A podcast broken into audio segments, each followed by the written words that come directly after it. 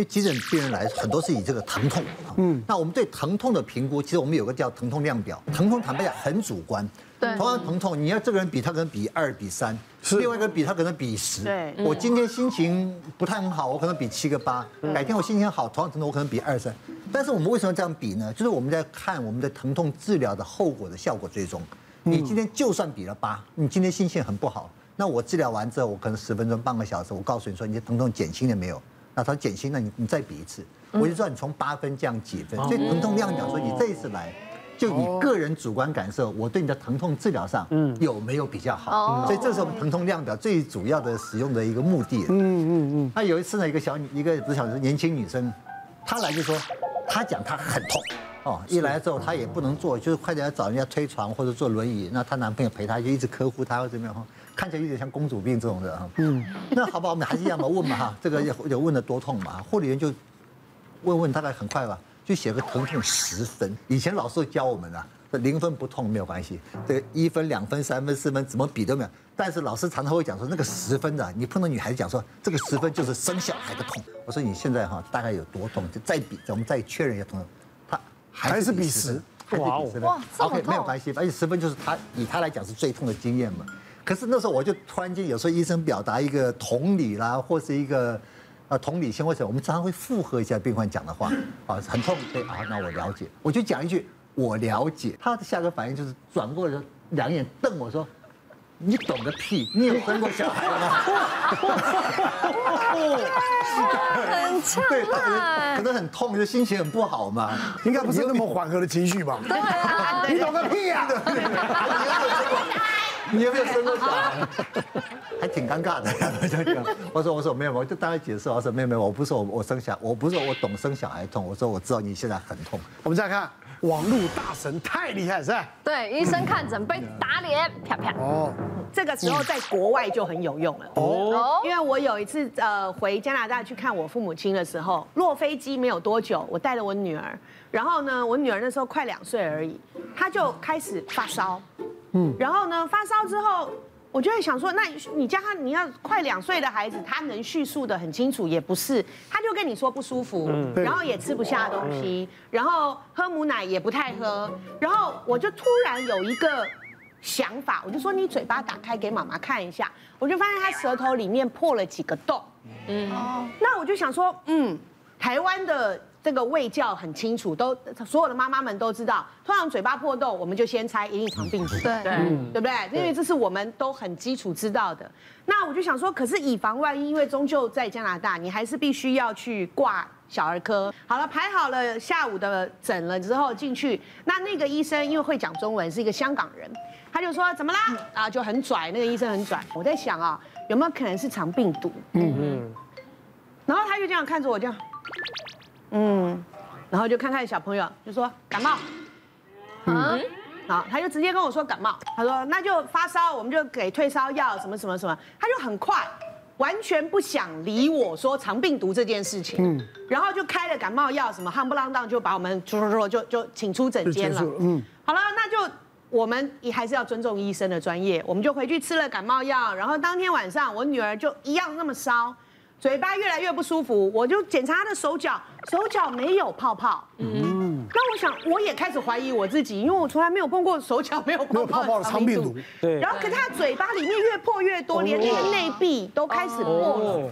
半夜就一直哭闹，然后我就开始上网啊去找，然后他们就说是有可能肠病毒啊是没有手脚的症状，他有可能只有口腔，然后跟发高烧。第二天我想我还是要去看医生，我就再挂。他就说：“你昨天来过啦。”我说：“对啊，但是没有改善呐。”然后医生又看完，然后我就说：“你确定不是肠病毒吗？”然后那医生就讲：“对啦，现在都从网络上看，你们每个都医生就好啦，那干嘛我们要念医学院呢？对不对？”他就这样讲哦。我说：“因为他的嘴里破的越来越多了。”嗯。然后医生就百般不情愿拿起那个鸭舌棒，然后叫我女儿张嘴巴，那边左捞右捞。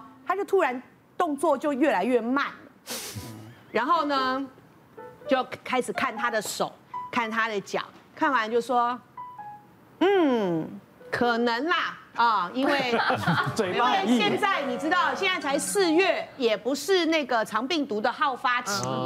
然后呢，那加拿大也没有流行肠病毒啊。你们台湾来，台湾有流行肠病毒吗？他说没有嘛，那都是夏天的事嘛。你女儿特例啦。所以就是肠病毒。这个时候我的手就这样了。那所以他现在是肠病毒吗？他就说哦，特例哦啊，因为他手脚都没有泡泡，这真的很少见，你知道？那如果是肠病毒，感冒药就不要吃了。你说，然后回去就什么药都不用开，你就给他吃冰淇淋。然后后来他就说。对啦，但是啊，还是不要太相信网络啦，要相信医生的专业。又给我唠一句这个话，一个礼拜之后，他真的就是冰牛奶、冰淇淋，然后他的泡泡就越来越好，然后烧就慢慢慢慢慢慢往下降，降温嘛。对，然后然后他的嘴的破就会自然痊愈，的确也是好了。是是。所以这种就是后来学个经验教训，因为可能新手妈妈那时候真的是很紧张，因为在异地，天下父母心都是这样。对对啊。但是为什么要吃冰淇淋哈？其实不是要帮他补充能量，是因为其实，在那个肠病毒的时候，小朋友他会胃口很差，因为他吞东西会不舒服，会痛。所以这时候，如果你给他吃越热的东西，其实热会容易让你发炎变比较严重，他就越不想吃。所以他不一定是要冰淇淋，他只要是冰水或者是呃冰的果果汁，对，只要是冰的东西，让他觉得喉咙可能比较舒服，或他愿意吃。他其实重点在这边，就有时候他病情在变动的时候，刚好你是倒数第二位男朋友哦，就最后一个男朋友，就最后一个在他病情还没发之前那个医生，那个最倒霉。然后那个发生病情的那个医生其实就会就顺手把这个这个这个这个诊断很快诊断出来。那我当时就是有一次，我就当过一位运气好的医生，我就是当最后一个医生哦。嗯就那个病人其实走进来我的诊间，他走进来诊间的时候，他就说他腰很痛，衣服一掀起来就很明显的在他的皮肤上看得到一点点，那个不明显，但是还是看得到一点一点的水泡。那其实大家你听到这里，你肯定也可以想象得到，哎，这个有可能是带状疱疹。对。那再加上他的叙述，就觉得非常像带状疱疹。嗯。所以当时我就给他开了这个擦的药膏。那病人那时候自费买了口服的药膏，就回去吃。隔了一个礼拜回来之后，他就回来之后很开心，他就跟我说：“医生，他就握着我的手，开始跟我讲哈，说这个他在他的前面有两个医生哈，在他他其实这个痛已经痛一个礼拜，他是这样说哈。那一个礼拜的时候前面去找两个医生，医生做好多检查呢，他也做了这个尿液检查、X 光检查，做了一堆，可是都看不出来。”吃的药都不准哈，其实有些带状疱疹会有个潜伏期，这潜伏期有时候大概是三到四天，差不多这个时间，在这个时间有些人表现是痛，有些人表现是很像感冒。可是这个时候其实你是说不上来，因为也没有疹子是看不出来的。所以呢，在这个时间点，如果你长在的是腰，那我们的检查上就可能什么都没有发现，就会很像是一般的拉伤。所以其实我觉得他的这个前面两个医生的判断也没有不合理，就是他根本还没有发嘛。所以我正在解释，他就说没有。我那时候就是痛到已经非常不舒服了，转开医师好啦，看到你我就知道我命中注定就是找你。命中注定，我没有啊，我 我倒抽了一口气，想说好险，他在这一刻来找我，否则我的招牌都砸了。所以有时候其实那个呃，网络上讲的有时候也是有一部分真的是有可靠性，只是有时候医生也是蛮无奈的，因为刚好病程流到了这个时候，是你遇到了他，刚好病程还没有出来，你就抓不到这个症状，那个医生就很倒霉，就会变成一个一般人眼中的庸医，但是可能真的是一场误会。对，去年有一次我也是左腰很酸，我就是。坐也不是，糖也不是，反正就是很不舒服。然后我就想说，左腰酸就是很明显，哪里都没有痛，就是左腰酸。我就因为睡前大家应该都会划个手机什么，我就查左腰酸，有可能怎么会会造成什么原因呢？我就很直白的输入，然后就出现很多什么脊骨神经痛什么，想说哦，有可能是我还点进去 一个一个想说，哎，这些症状我都有，哎，就做起来就是你知道就是不舒服啊，糖就是也痛啊。然后想说，好吧，已经我憋了四天，我就这四天我还去药局买那个消炎止痛药先吃。然后问题过了四天，我就是左左左边腰酸还是没有改善，我就先到大医院去看，我去挂骨科哦。我说医生，我上网查到，我就说我这个应该是坐骨神经痛，你要不要帮我检查一下？他说。你那么确定你坐骨神经痛？我说对，我说因为我上网查了之后，那个每一个项目，我觉得我都命中了，我觉得命中注定就是看那一个网络，就是就是我。然后医生说好，我们就先检查，然后检查检查，他就说你这不像是坐骨神经痛，先帮你转到那个肾脏科，你去肾脏科看看。他说因为我这边真的检查不出来，然后后来转到肾脏科之后，肾脏科医生他说你先验尿。因为我一直维持那种就是低温烧低温烧，然后验完尿之后，医生就说你这个看起来像是有点发炎，尿道发炎，你先留院观察，我帮你打一点抗生素，我们观察看看。